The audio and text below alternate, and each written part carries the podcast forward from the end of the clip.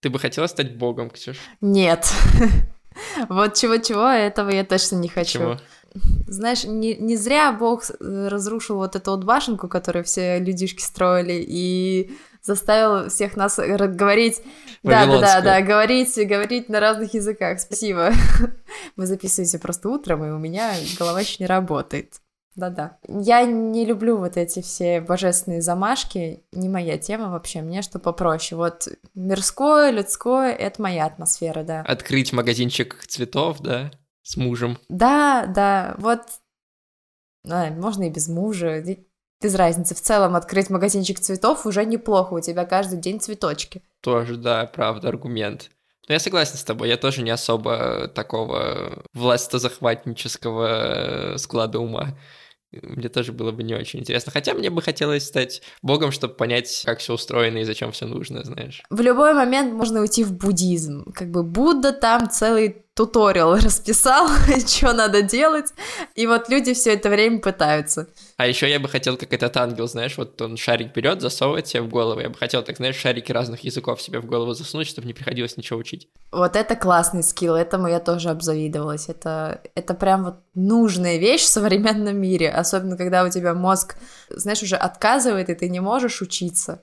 Да, Тебе да, просто да. вот хочется взять книжку и вот так себе ее на лоб приложить, чтобы все знания передались. Когда ты 6 часов работал, а потом такой, так, а теперь пора выучить новый язык. Ой, это такой ад. Не завидую всем студентам, которым приходится работать и учиться одновременно, да. и еще писать диплом. Я сама проходила через это, поэтому просто посылаю вам лучи поддержки.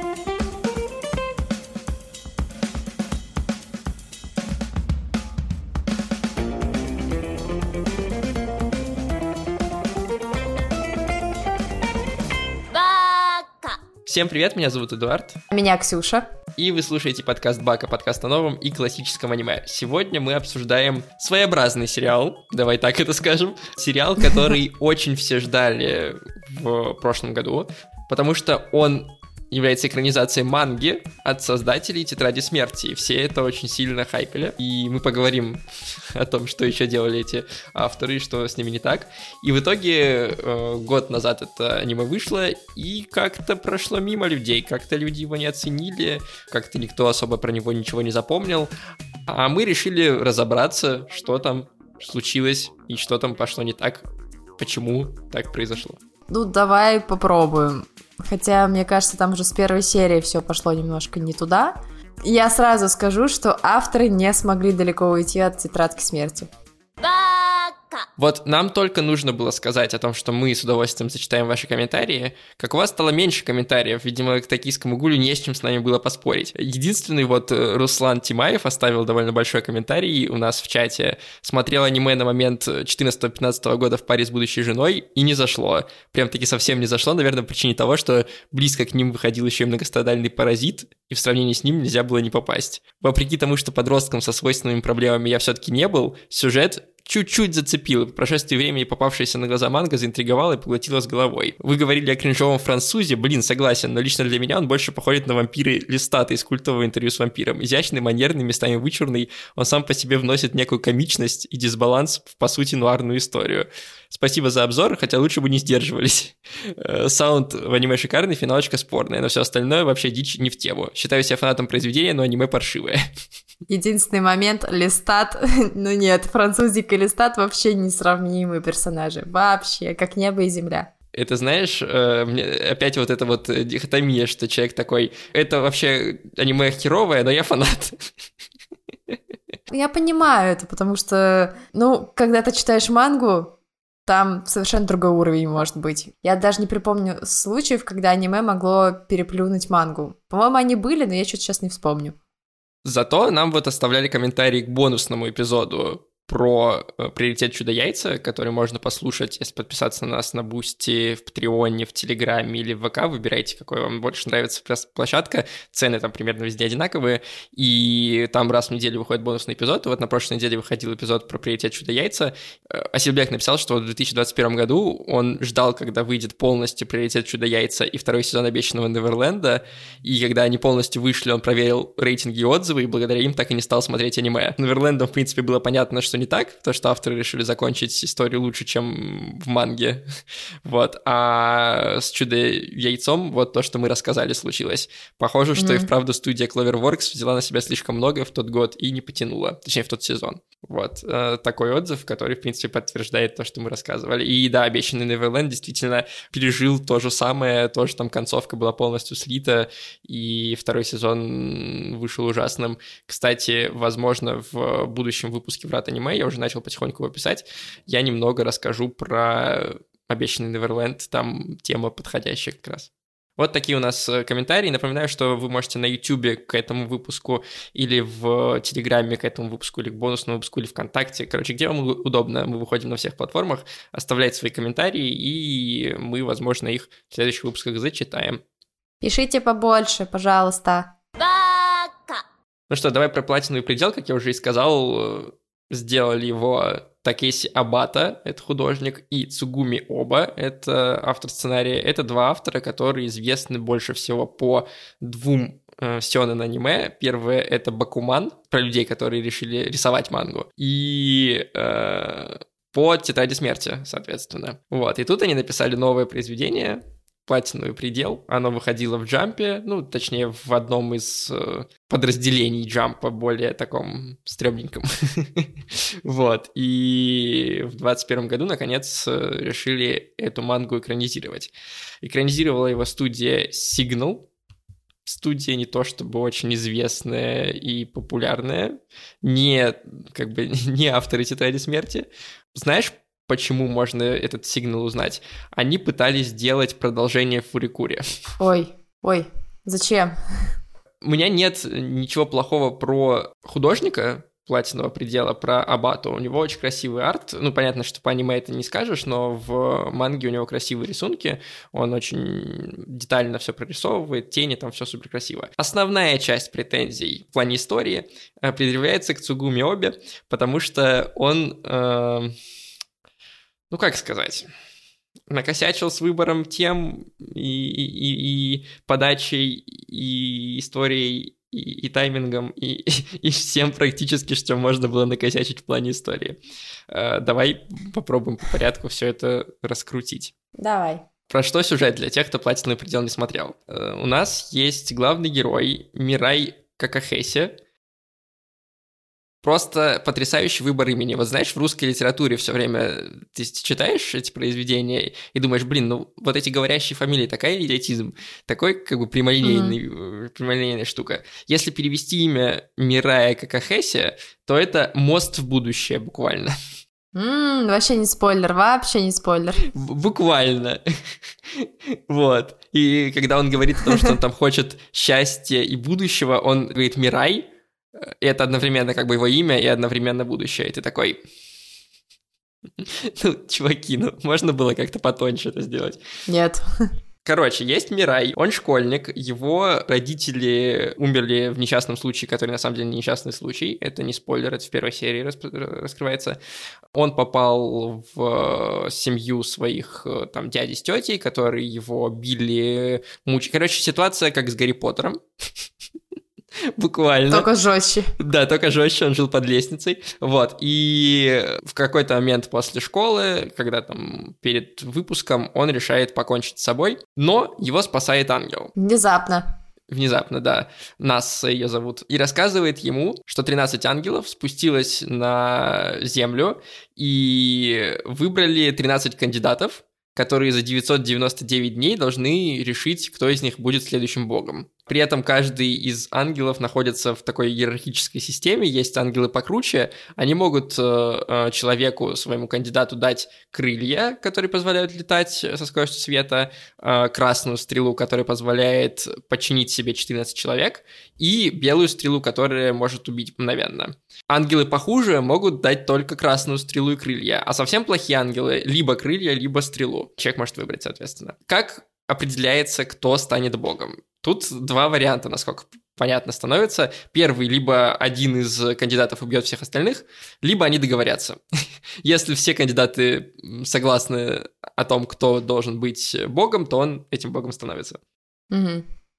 При этом ангелы выбирали только в Токио, потому что якобы там высокий уровень жизни, но высокий уровень самоубийств. Но мы-то понимаем, что в Токио всех выбирали просто для того, чтобы было удобнее объяснить сюжетные ходы, и потому что как бы, когда мы читаем мангу, все действие происходит в Японии, а когда мы смотрим голливудские фильмы, все происходит в Америке. Тут как бы два полюса. Да. Потом выбирают только самоубийц, ну, точнее тех, кто подумал о том, чтобы самоубийца. Насколько серьезно он подумал, неважно, но вот он должен был подумать об этом, потому что якобы, якобы, те, кто пытаются убить себя, хотят менять как-то мир, насколько я понял. Там, там очень странная философия, типа, э, они выбирали не тех, кто готов прям умереть-умереть, а кто отчаялся жить и не видит больше никакого счастья. То есть, знаешь, человек, который достиг вообще полного эмоционального дна. Очень неясная логика, как по мне. Мы обсудим, кстати, насколько это имеет смысл вообще, когда мы будем финал обсуждать ближе к концу выпуска, потому что спойлер это не имеет смысла. Да, по-моему, с самого начала было понятно. Ну, вначале ты предполагаешь какие-то вещи. Ну, как бы, предположим, что это извращенная логика, действительно, что люди, которые хотят убить себя, хотят как-то поменять мир. Ну, предположим. Но к концу, когда нам показывают концовку и объясняют, что там как работало, это совсем лишается смысла. Ну, давай по порядку. Я умираю. Пришло время выбрать нового бога. Вы можете выбрать следующего бога из 13 человек, которые были избраны. Осталось 999 дней. Что сразу бросается в глаза?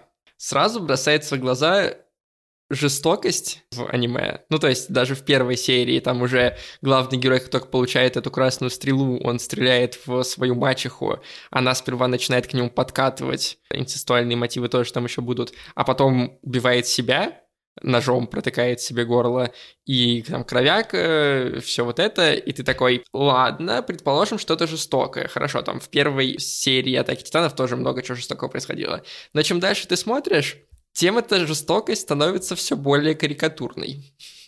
Потому что в какой-то момент злодей начинает раздавать крылья и стрелы, которые он забрал у других кандидатов, он начинает их раздавать разным убийцам преступникам, и они вызывают скорее кринж и, и э, какую-то, ну, типа, мемность, чем что-то серьезное. Там в какой-то момент появился чел из Джорджии, ты такой, чего? Откуда он там? Да-да-да.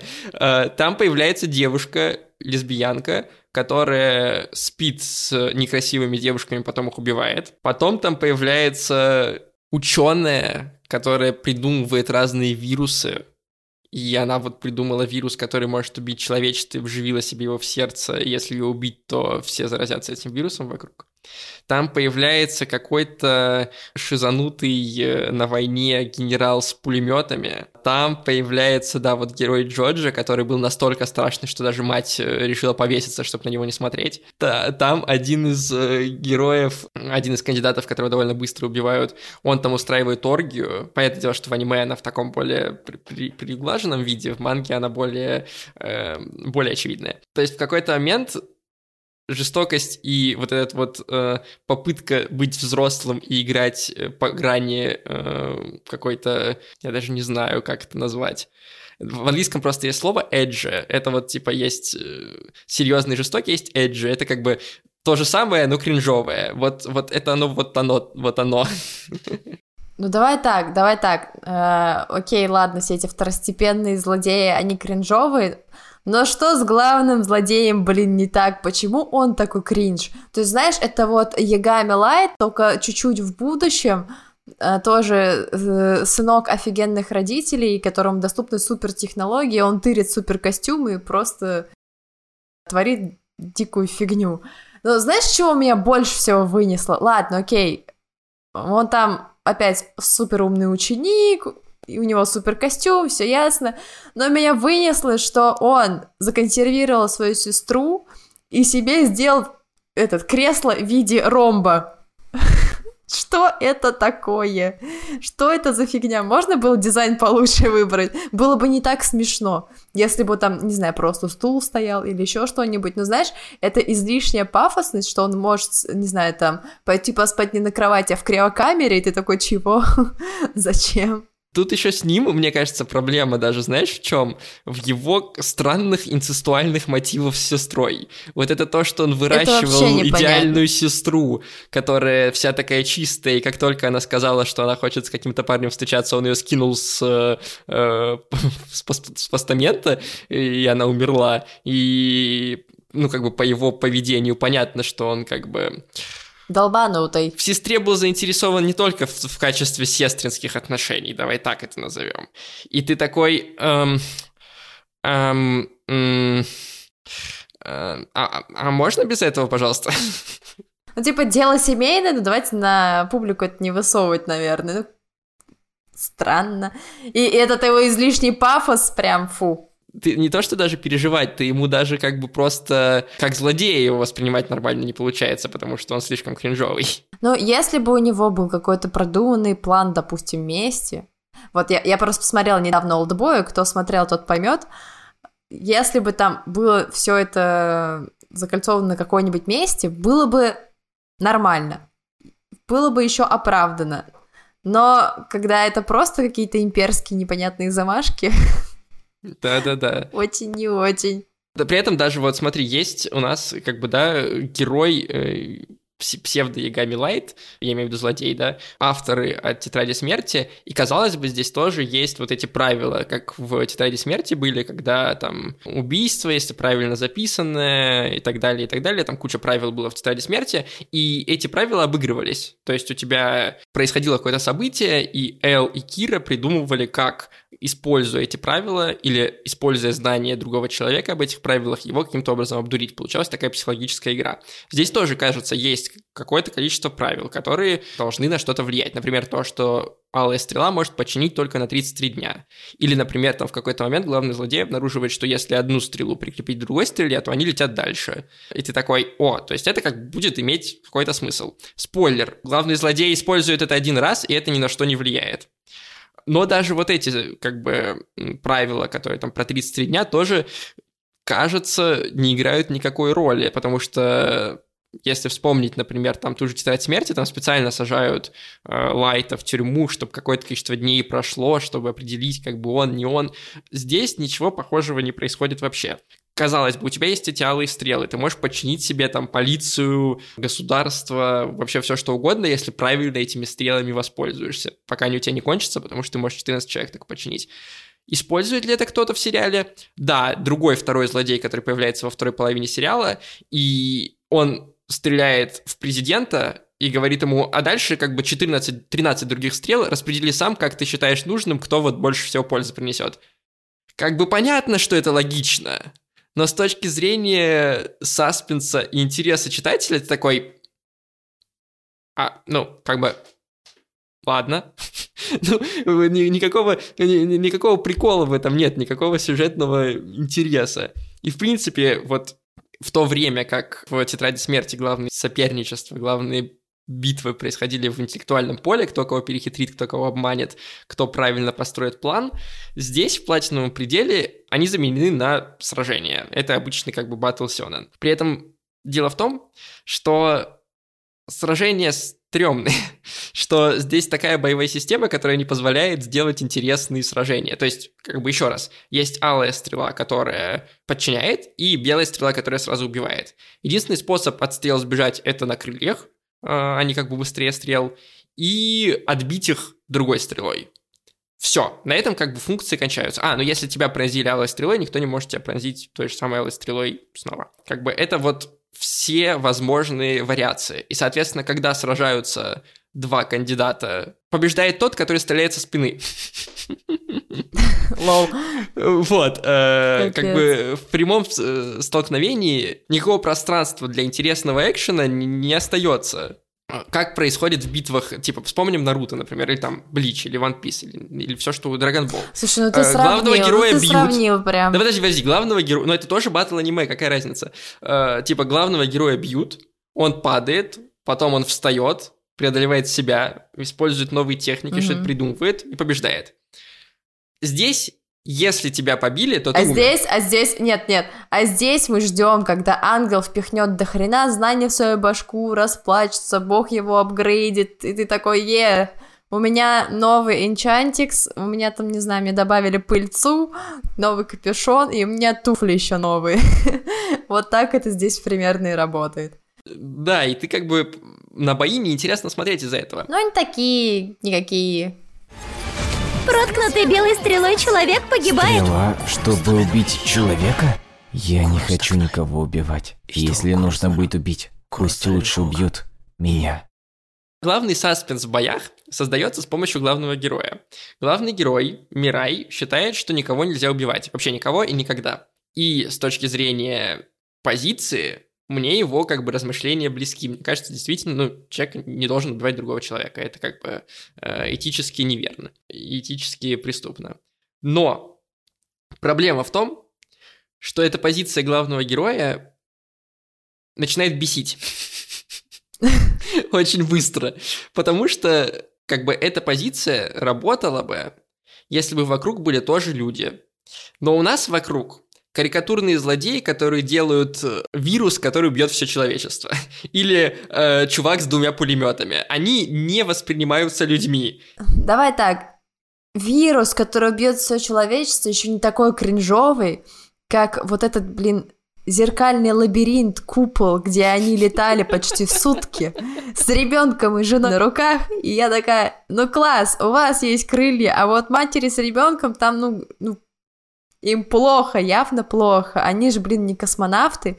Какие там перегрузки, она еще беременна, класс. В общем, тоже совершенно не продумали эту часть. То, что они летают там чуть ли не в космос, в толстовке, а ты как Ой, бы да поднимешься пофиг, меньше пофиг 200 вообще. метров, ты там замерзнешь просто. Не, слушай, летают в космос в толстовке, это нормальная тема для аниме. Вот там всегда, если полетел, то ты, естественно, без скафандра, без э, любимой зимней куртки, ты просто летишь в юбке, футболке, в чем вот в чем есть, том есть. Поэтому к этому вопросов нет, там все ради картинки. Но, но сам момент, когда они почти сутки летят, просто на бешеной скорости с людьми на руках, такой, чего? Серьезно? И, и единственный их выход это дождаться их подруги, которая их спасет. И то там, там не совсем их спасла. Там с этим так плохо было. Давай как бы со стеклянным лабиринтом просто дополнительно проговорим то, что да, неудобная боевая система, тупой главный герой, который не двигает сюжет, но вот это зеркало с наживкой — это верх какого-то идиотизма. Начнем с того, что в обычном парке аттракционов стоит круглое здание, которая просвечивает внутрь, то есть ты снаружи можешь посмотреть, что происходит внутри, но при этом внутри все закрыто зеркалами. Очень удобный, наверное, знаешь, способ развлечь себя, чтобы все вокруг, которые ходят, смотрели, как ты тыкаешься по зеркалам. Очень веселый аттракцион, все постоянно в такой ходят, да. А в каждом mm-hmm. парке аттракционов такой стоит. Более того, там внутри пули непробиваемые стекла, и дверь закрывается так, что ее невозможно открыть изнутри. Но при этом это стекло разбивается снаружи мечом. Не разбивается изнутри пистолетом, самурайским, но снаружи самурайским, мечом разбивается. Если это самурайский такой, меч, вопрос типа, все что? Что происходит? В какой-то момент создатели забывают, что у главного героя непробиваемый ножом костюм, и он боится игл от э, злодейки, которая с вирусом. То есть там буквально есть момент, когда его пытаются протуть ножом несколько раз, и его защищает костюм. Но при этом, когда иглы в него летят в тот же самый костюм, все такие «Он сейчас умрет!»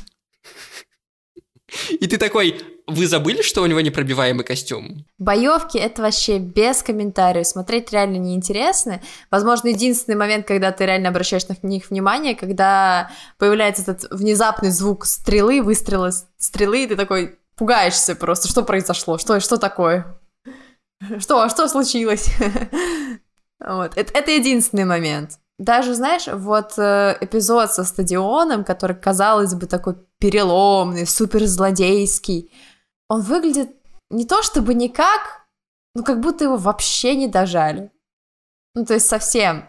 Да, там э, этот супер, не знаю, как, какой меганом зовут, Короче, вот этот вот главный злодей, да, он там положил... Мегамен, да. Положил кучу-кучу людей и еще ребенка замочил. И, типа, знаешь, никто никак не отреагировал, на него не объявили охоту, все сказали, типа, да, полиция работает над этим, но менты как будто такие, не-не-не, мы в стороне постоим, мы тут. Это вспомнить, сколько людей гонялось за Кирой, и сколько полицейских там было задействовано, как это все было устроено. И тут просто человек на стадионе убивает кучу народу, и ребенка еще. В прямом там, эфире! Ребенка ребенка сперва чуть не разрывает на две части, и только потом он ее убивает. Да это вообще жесть. Я не понимаю, почему простые люди, там, граждане, не выбежали в этот момент просто потому что, ну, психика не выдерживает. Ну, адекватных людей. Они обычно бегут на помощь, потому что у тебя есть два варианта. Либо это реальность, либо это постанова. И если это реальность, то лучше пойти помочь. Если я убью еще 11 человек, я стану богом. Соглашусь с этой идеей. Один кандидат в боги очень близко. Э, запоминаем, да, что мы обсудили. Плохая боевка, странные правила, которые ничего не делают, э, бесполезный главный герой, сюжет двигают все, кроме главного героя. В какой-то момент, в середине сезона, этого Мегамена, э, он не так называется, но это не важно, побеждают, его расстреливают из, из пулемета. Дальше будут спойлеры концовки э, и второй половины сериала. Если вдруг вы не хотите э, их слушать, можете переключить и досмотреть сериал, а потом вернуться сюда. Но, честно говоря, мне кажется, наш бомбеж будет слушать интереснее, чем смотреть это аниме.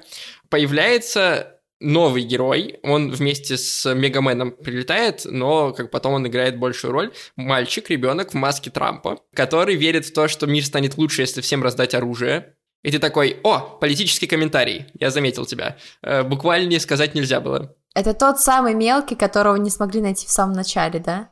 На стадионе. Да, да, да, да, да. Потом там появляется новый злодей-профессор, который считает, что Бога не существует, что на самом деле все вот эти ангелы, все вот это, это инопланетяне, которые питаются верой людей в них, даже не инопланетяне, а паразиты, которые питаются верой людей. И в этом даже есть какой-то смысл, потому что, ну, как бы Бог рождается от веры людей, это известная философская концепция. В чем проблема? В том, что после смерти этого Мегамена тебе уже по большому счету пофиг, что происходит дальше, потому что почти все кандидаты знакомятся, большая часть из них уже не имеет никакого значения. Там есть один мальчик, который считает то, что когда он станет богом, он просто решит, что все могут самоубиваться, и никто не будет это осуждать. Это его как бы программа на выборах. Кек. А, вот. И, Вау. И, все осталь... и все остальные решают, что вот он будет богом, потому что, ну, типа, он не привязан к миру практически, а ты там 100 тысяч лет будешь висеть в космосе далеко от близких. А, как бы Мирай, он хочет быть со своей любимой, любимая хочет быть с Мираем, а, еще одна кандидатка хочет просто много лайков в Инстаграме, а, как бы у них э, другие приоритеты. Так, так, подожди, то есть мелкий такой, я разрешаю всем делитнуться в любой момент, и все с этим соглашаются. То есть не то, что я вам всем разрешаю быть счастливыми, я просто разрешаю вам подохнуть, да? Ну, типа, вас не будут осуждать, если вы решите умереть, да? Типа, не смертный грех, все, отменяем этот пункт. Да, отменяем. Остальные отменяем, остаются, да. этот, этот, да, ага. Этот понятно. отменяем, да. Вот. И единственный, кто против такого решения, это вот этот профессор, который говорит, нет, я стану богом, для того, чтобы доказать, что бога нет. В, в итоге там волей случая, неважно, как это происходит, они переубеждают этого ученого мирным способом практически. В итоге, как бы мы видим там пять серий, как они все это решают, и в конце приходят к тому же решению, которым были, типа, шесть серий назад. Настолько как бы бессмысленно все там происходящее с этим ученым. И ты такой, ладно, хорошо, как вы закончите? И вот тут приходит мой главный, э, главная странность, по-моему, этого аниме. Ты смотрел до этого кучу времени на драки ангелов, на э, философствующего чувака, на отсылки на Трампа. Это уже каша. А тут в конце вот этот мелкий становится богом, mm-hmm. и он делает, как он хотел, чтобы все могли самоубиваться. И тут он видит, сколько людей самоубивается вокруг, и выпиливается. Он убивает сам себя, э, вместе с этим умирает, э, умирают все ангелы, и умирает Земля, и все люди на Земле исчезают. Конец. И в этот момент ты такой, во-первых, зачем Бог решил сделать так, чтобы только самоубийца мог стать Богом? Потому что очевидно, что в этом был бы финал. И, и тут тебе кажется, манга дает ответ, потому что она рассказывает, что есть, типа, бессмертные существа-боги, которые очень хотят умереть, и единственный способ их умереть — это вот заменить себя на человека, и до того, как человек станет, ну, типа, объединиться с этим бессмертным существом, чтобы этот человек самовыпилился, и тогда бог тоже умирает. То есть это все был коварный план, чтобы просто скинуть обязанности и тоже самому уже пойти на покой. Ага. Это, это типа про самоубийство богов, на самом деле, сериал. Это э, хитрый план отобрать 13 самоубийц, чтобы один из них стал богом и успел себя убить до того, как э, сам превратится в бога. Чё? Чего, блин? Фак, извините, пожалуйста. То есть Богу тоже похер. Ну, мы... это было понятно, это было понятно давно, что Богу похер, но чтобы настолько... Там буквально парень спрашивает, этот мальчик, который стал богом, он спрашивает у, ну, существа, у, у настоящего бога, с которым он сливается, он его спрашивает, типа, а ты что делал вообще? Ну, как бы, э, почему столько самоубийств, почему так плохо на Земле? И тот говорит, ну, я людей создал, а дальше просто смотрел. Молодец, что сказать. Это вот знаешь, когда он наигрался в Sims, и он просто решил все делитнуть и заново. Да, да, буквально, буквально это и происходит. Он просто запирает всех людей в бассейн без лестницы и смотрит, как они все исчезают. Ровно это происходит. Блин, господи, да как плохо-то, ну, ну вот, ну что-то... У меня очень много вопросов к авторам, чем они думали, как они думали и почему так это все получилось. Ну, это на самом деле типа мета-комментарий о состоянии общества и о самоубийствах в принципе, о том, что типа как на, общество разными способами влияет на людей, что они убивают себя, и как настолько все на Земле плохо, что типа нет, даже Бог может решить нет, себя убить. Этот, Но прикол этот в том, что мы обсуждали нет. там в чуть мы обсуждали в приоритете чудо-яйца эту тему, и там это раскрыто классно и приземленно. Здесь это раскрыто стрёмно Здесь это идиотски. никак не раскрыто. Здесь это вообще ни разу не раскрыто. Этот мета-комментарий вообще никаким боком не считывается. Я серьезно. Это очень плохо. Тут буквально потеряна логика между сериями. Там, ну ладно, не между сериями, там между сценами логика потеряна. То есть к чему это все? К чему, блин, были эти супер боевки? Почему вот эти вот костюмы, которые похожи на меха? Это чтобы подчеркнуть, что мы в Японии, блин, да? Мы все еще в Японии. И там все фанате... фанатеют по мехе. А, господи. Так, ладно, все. Я вот, у меня сейчас просто стул прожжется. Я даю тебе надежду на жизнь. Я пришла принести тебе счастье, Мирай. Давай последняя вещь про э, визуальные внешние факторы. Что, какая-то музыка играла? Я не помню, я не слышал. Ну да, там, там, короче, опенинг нормальный был, песенка прикольная, вот я ее под нее дэнсила периодически. И единственное, за что я могу поставить плюс, это, знаешь, озвучка метания стрел, такой птюм, Все. Да, э, это раз. Второе, э, казалось бы, человек, который режиссировал это аниме, Кадзутика Кисе, он супер опытный мастер, даже скажем. Он делал ключевую анимацию для 133 сериалов или фильмов. 133... Он, он типа помогал Синкаю над твоим именем. Он делал волейбол. Он делал легенду о героях галактики. У нас есть выпуск про это аниме, можете послушать его. Он делал про Евангелион, про это аниме у нас тоже есть выпуск, вы можете его послушать. Он делал для бродяги Кенсина, для призраков в доспехах, для девочки, покорившей время, про нее у нас тоже есть эпизод, можете послушать. Э, короче, количество у него, казалось бы, охеренных сериалов и фильмов зашкаливает. При этом он как режиссер именно не анимации, а режиссер полноценного сериала выступает довольно редко, всего 9 раз. И кажется, у него получается это не очень, потому что то, как сделано нагнетание, какие режиссерские какие-то решения приняты в плане э, операторской работы, в плане раскадровок, то, как выстроен pacing аниме, скорость, с которой происходят события и как расставлены акценты, все абсолютно куда-то мимо потому что напряжение даже в самых жестоких, самых эйджи сценах не работает практически. То есть я вот сидел вчера и формулировал для себя основные моменты, которые мне хочется обсудить, и я выписал, типа, жестокость, а потом такой, ну да, жестокости было, но мне как-то было на нее все равно. И я прям запятую поставил, и такой, на которую все равно. Вот, и, и, и то, что тебе все равно на происходящую жестокость, это дело не в самой жестокости, не в том, что ты за персонажа не переживаешь, хотя это тоже влияет, а то, как поставлены эти сцены, и то, как они рассказаны, и то, в какой момент они происходят, и то, как к ним подводятся. И все это не работает в этом э, аниме абсолютно, и с точки зрения режиссуры разница между э, тетрадью смерти и платиновым пределом от одних и тех же создателей просто колоссальная. В тетради смерти у тебя э, саспенс создается в сцене, где герой ест чипсы, а здесь саспенса нет даже там, где герои насмерть бьются друг с другом. Очень грустно это все, если честно. Я, я даже не знаю, в этом, в, в этом нашем эпизоде очень мало говорила, потому что я просто грустила. Ну, блин, ну это аниме просто-напросто тяжело смотреть, потому что оно, оно все какое-то не то чтобы картонное, а просто плохое. Вот как бы там ни пытались выехать на типа боевках, на какой-то там философии с ангелочками миленькими, сексапильными и прочее, не получается, вообще не получается. Тебе хочется выключить, ну, буквально там на второй серии. Да, Ты первую серию посмотрел, правда. такой, окей, претензия большая, ладно. А вот на второй серии такой, пойду я, наверное, уже.